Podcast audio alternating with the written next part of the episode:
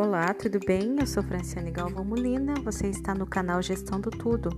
Nós estamos falando de uma série sobre o consumo, história de consumo, e agora continuamos sobre o nascimento da sociedade de consumo, como que ele construto, como que esse construto foi idealizado, como foi identificada e como foi, né, é, identificada essa sociedade de consumo. O autor principal desse dessa referenciação que eu trago para vocês é Baudrillard. Né? Ele traz bastante representação é, de objetos de consumo. Eu acho que é muito interessante vocês compreenderem esse contexto dessa forma. Então, Baudrillard ele apresenta os objetos como significação do indivíduo e para o indivíduo. Aponta as diferenças dos modelos de série dos modelos seriam absolutos, constantes e mutáveis, sendo comparados à sua série e essa seria a abertura do sistema de modelo de produção industrial, sendo a difusão serial. O autor aponta que a série leva o um modelo e faz continuamente difundir-se o um modelo na série, sendo, portanto, uma nova e própria ideologia da sociedade. Quanto à personalização do objeto, retrata que a função psicossociológica do modelo atuaria no nível de função secundária, que é a do objeto personalizado, que é visto como liberdade formal ou escolha, ou seja, a personalização do objeto repousa sobre este efeito do objeto. Ainda a personalização é reconhecida como integradora de pessoas, porém ela incorre diante das características essenciais dos produtos, tendo função parasitária no produto. Engraçado, né? A personalização, ele quer dizer que a personalização do produto é o que você, pessoa que consome, quer dizer. Então, a personalização do produto é função parasitária do produto. Estão entendendo? Que interessante, né? Trazendo esse modelo com a ideia, com essa ideia, pois seria a idealização da função das coisas. Nós compramos as coisas para uma determinada função, mas nós podemos dar outra função para ela. Mesma coisa um pote de sorvete. O que, que se transforma em um pote de sorvete? A função dele é guardar feijão, guardar arroz, dar comida para os cachorros, né? Então, assim, é, nós idealizamos função, a função das coisas. E esse modelo de idealização de função das coisas seria como uma essência que, dividida e multiplicada pelo conceito da massa, que irá dar na série de existência do produto. Então, isso seria a noção de estado mais denso e, e concreto que o objeto pode existir, né? Pode ser difundido relacionado à sua imagem. É, modelos e séries de produtos é, é, o tipo de produtos, né? E para que eles seriam constituídos. Ou seja, ele retrata a questão do significado do objeto para o indivíduo. Nós damos ao objeto o significado que nós queremos dar. Muitas vezes a sociedade ela dá um significado para o objeto. Vamos colocar objetos de luxo, né? Um relógio Rolex.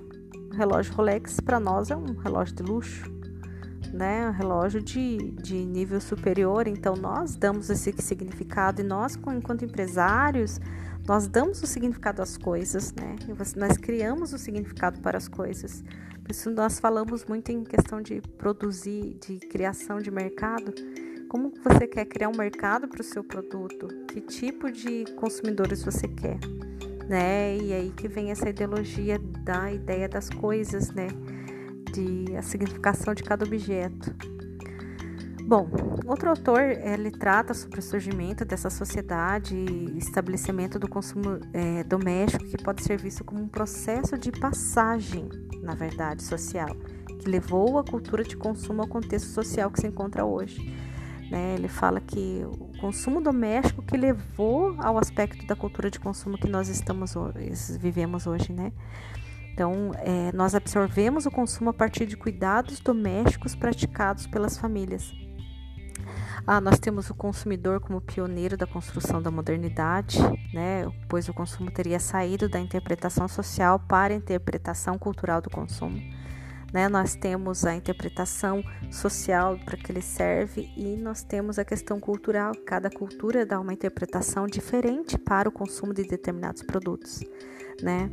É, o que pode ser algo de luxo para uma sociedade, para outra não é. Né? Ponderando traços da economia de consumo familiar na sociedade, ponderando o papel das mulheres, também dos indivíduos, como tomadores de decisões do consumo. É engraçado esses traços da economia de consumo familiar. Ah, pode ver como a nossa família determina o que nós vamos consumir. Ela é a primeiro, o primeiro núcleo duro de existência que nós vivemos. Nós chamamos de núcleo duro, que é o hardcore, né? Quando falamos de uma teoria principal. Mas assim, a, o núcleo familiar ele determina o que nós vamos consumir para o resto da nossa vida. É o que nós falamos para os alunos ao homo. Homo. Minha mãe usava homo, eu uso homo, usa homo, né? Que é o sabão em pó para lavar roupas, né? Então, assim, também o papel das mulheres, eles trouxe, trazem um significado de consumo diferenciado, o papel dos homens também, do indivíduo, é, como tomador de decisões do consumo. Então, a nova abordagem do estudo do comportamento do consumidor ampliou a gama de visão das atividades humanas, onde a razão econômica poderia ser aplicada para colher frutos, trazendo o prazer e o conforto como as faces experimentadas pelas pessoas em um único ato de consumir como relevantes. Ou seja, o prazer e o conforto eles acabaram sendo trazendo um, uma das características dos, da compra dos produtos, né, do que você identifica para comprar um produto né? Por isso é aquela questão da evolução da sociologia do consumo, é, da sociedade de consumo, porque as pessoas começaram a ver o que a corte consumia, elas também quiseram trazer aquele conforto para casa delas. Né? As mulheres têm um papel preponderante nessa evolução, porque elas trouxeram essa, essa necessidade de querer ser igual né, à corte trouxe essa mudança de pensamento. Né? Muitas vezes foi a mulher que trouxe isso para casa, porque para os homens é um consumo utilitarista. Cadeira serve para quê? Para sentar. Relógio serve para quê? Para quê? Para ver a hora.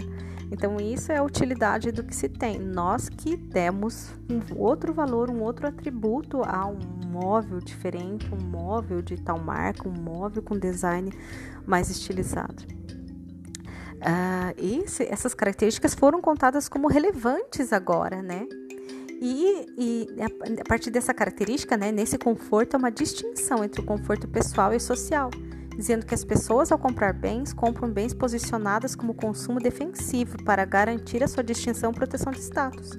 Então você compra muitas vezes, né, trazendo pelo apelo histórico, né, das cortes, enfim, você quer ter um, um, uma, uma distinção social. É por isso que as pessoas que gostam de casa grande, casa grande quer dizer é uma proteção de status, é um nível, mas pessoas que moram em casa grande é um nível de, de, de proteção de status, né? Um nível social mais elevado.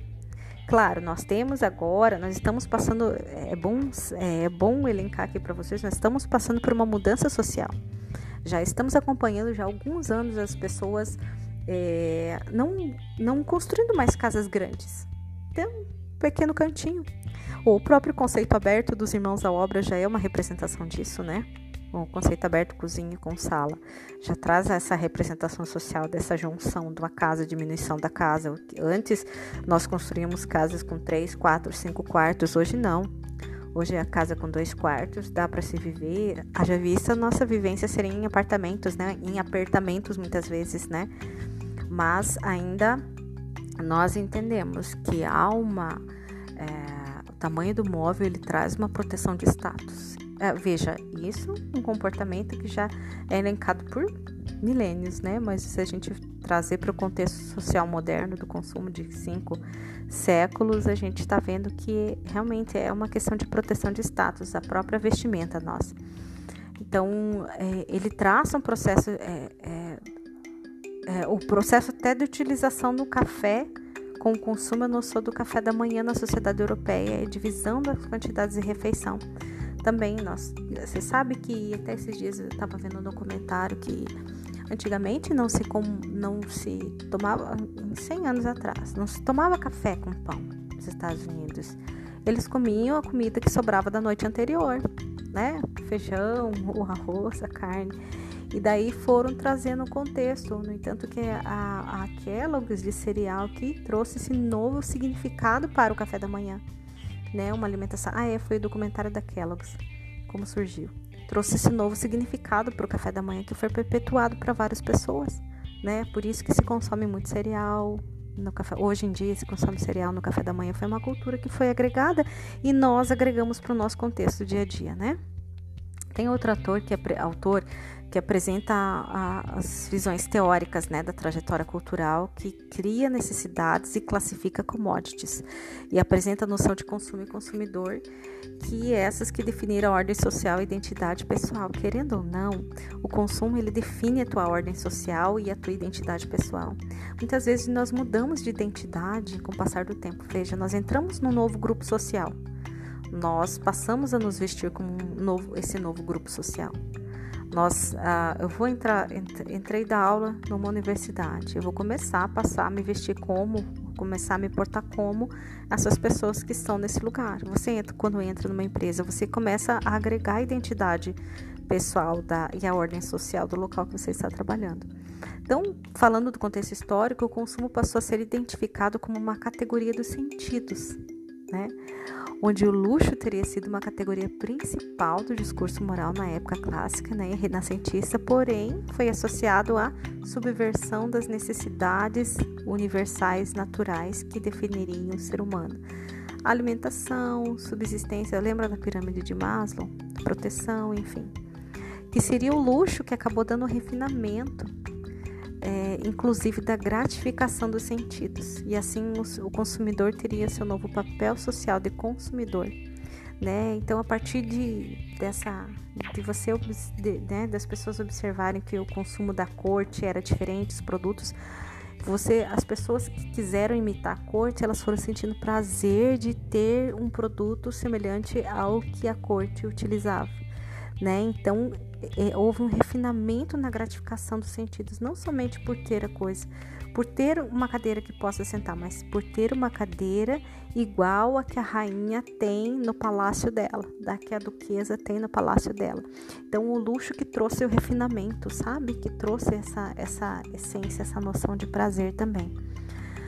É, o café, mais uma vez, é objeto de diferenciação junto ao chocolate né, representante de culturas geográficas e religiosas distintas. Para quem não sabe, o café era consumido né, em ritos, sendo o café inclusive objeto de domínio do trabalhador. Veja como nós somos viciados em café, né? É um objeto de domínio do trabalhador. Né? Eu, comecei a tomar café quando eu comecei a lecionar, porque era um objeto de representação social e você acaba consumindo ali. Você está ansiosa, muitas vezes o cafezinho está com sono, o cafezinho te acorda. Então, a, a, a, construção de identidade dos indivíduos pelo estilo de vida, fo, focando né, o aumento da ansiedade e risco de padrões rígidos. Né? Pode ver, ó, café, ansiedade, uhum. Então, assim, é, nós acabamos nos adaptando, querendo ou não, nós nos adaptamos ao grupo social que nós estamos inseridos né? Ou nos adaptamos previamente a entrar nesse grupo social para ser aceitos nesse grupo social, ou nos adaptamos depois da nossa entrada, porque ninguém quer se sentir, ninguém quer se sentir fora do contexto do padrão, né? Então é, é, difícil, a autora ainda estabelece que é difícil ter uma data de nascimento para a sociedade de consumo. Eu acho que nós, eu, eu gosto de dizer que a sociedade de consumo sempre existiu, mas a gente classificou ela a partir desses últimos décadas, é, séculos. E outro autor trata do comércio moderno e fetichismo do mercado e as críticas sobre o consumo. Então, só para esclarecer para vocês, é um apanhado sobre o início da sociedade de consumo que eu trago para vocês aqui, para vocês entenderem mais esse processo histórico e, e os meandros do consumo, da cultura de consumo. É... Alguém já ouviu falar de fetichismo da mercadoria? É muito interessante.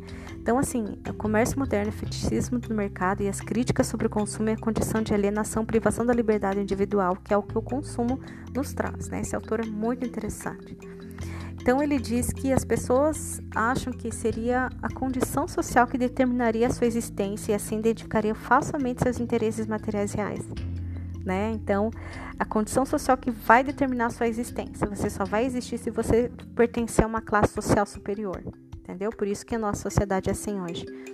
E, e assim, você acha que você quer um produto porque tal cantora tá usando uma bolsa da Gucci, você vai querer um produto daquele. Ou como um estudo que eu, que eu li, ah, você quer consumir cereal de manhã porque você viu na, no, no, na malhação a pessoa, personagem comendo cereal com leite de manhã, então você quer, sabe? E traçando o parecer de uma visão romântica e alienação do consumo, claro, apontando que o processo de reificação do consumo como regulação da vida humana, existindo como poder onipresente. Realmente, o consumo, ele muitas vezes, para muitas pessoas, é uma forma de regulação da vida humana. Na minha tese, eu estudei a questão do consumo do consumo religioso, né? Então, assim, o consumo de alimentos acaba sendo uma regulação da vida humana. Né? Eu que fiz bariátrica, o meu consumo de alimento é uma regulação da minha vida eu tive que me reestabelecer enquanto, enquanto consumidora de alimento para readequar a minha nova necessidade, né? Essa necessidade distinta de comer menos. E acaba sendo é, um poder onipresente, né? Muitas vezes essa necessidade de pertencer a locais, ele acaba exercendo um poder tão grande que você não consegue se desvincular disso. Ah, eu quero ter uma bolsa Gucci para eu parecer que eu sou descolada, sou da moda e tal, e acaba exercendo um poder sobre você. Por isso que eu, assim, eu gosto de moda, eu acho interessante, mas aquilo não deve pautar a sua existência. Então, é, o autor ainda aponta que a sociedade contemporânea, como sociedade do espetáculo, as nossas necessidades são identificadas totalmente com mercadoria, onde a realidade torna-se estranha e objetiva. É, pode ver como a sociedade do espetáculo, o que, que é? Tudo é pra, virou, virou vídeo do Instagram, tudo virou vídeo do TikTok. Essa sociedade do espetáculo, tudo tem que estar tá aparente, tudo tem que estar tá sendo mostrado, tudo tem que estar sendo veiculado. Eu não sei onde nós vamos chegar com isso. Aliás, nós temos até ideias de como vai chegar em algum lugar, mas, enfim. A vida cotidiana acaba sendo observada como, como um espetáculo que desenrola sem a participação, atividade e envolvimento, sendo, portanto, produzida externamente e sem sentido em relação a desejos, espontaneidade, criatividade, impulsividade. Então, assim, a gente vê você mostra para as pessoas o que você quer que elas vejam. Você mostra uma foto boa na internet, você mostra as fotos das suas viagens, mas você não mostra o momento que você está lá na cama deitada, você está sofrendo horrores porque está depressiva ou porque está doente. Você não mostra isso. Né? A gente mostra para as pessoas aquilo que a gente quer que elas entendam da gente. A gente coloca a máscara que a gente quer que elas vejam né? E, e, é difícil muitas vezes você conviver com as pessoas assim, porque você vê a falsidade. Porque, por outro lado, se você quer ser muito sincera, muito é, espontânea, você é mal vista, porque a sociedade tem aquele limite.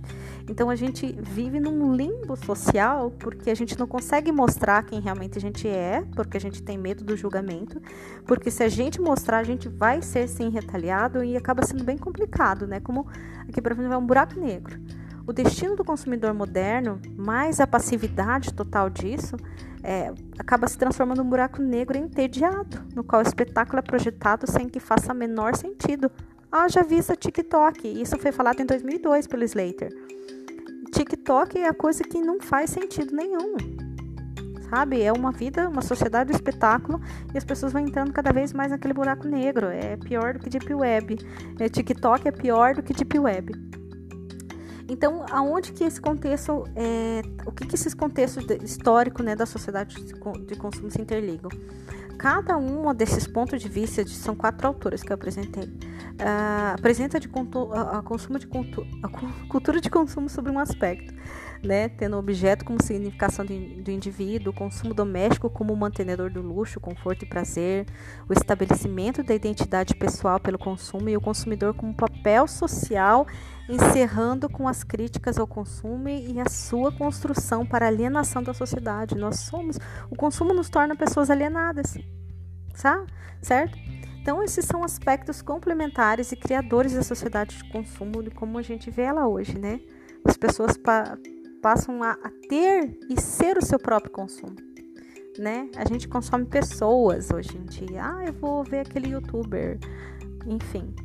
Um, e a minha ideia que eu elenquei é. O os textos eles trazem essas ideias, né? Foram textos que eu li, acabei sintetizando. O pertencimento do objeto de consumo são pertencentes à ideia, personalização e consciência ou não consciência né, da identidade do consumidor e suas formas de consumo. Nós idealizamos, personalizamos, modificamos e carregamos objetos construtores nessa integração à sociedade. Um dos objetos nada mais seria do que o nosso eu, traduzido e materializado para o outro, ou seja, para a sociedade, onde o código de valores catalogados, perfilados e serializados para o consumo físico do aclamado imaginário social busca pela liberdade formal do indivíduo, ou não. Então, nós queremos mostrar com a nossa forma de consumir, ser e existir quem nós somos, mas muitas vezes nós mudamos quem nós somos para poder nos adequar.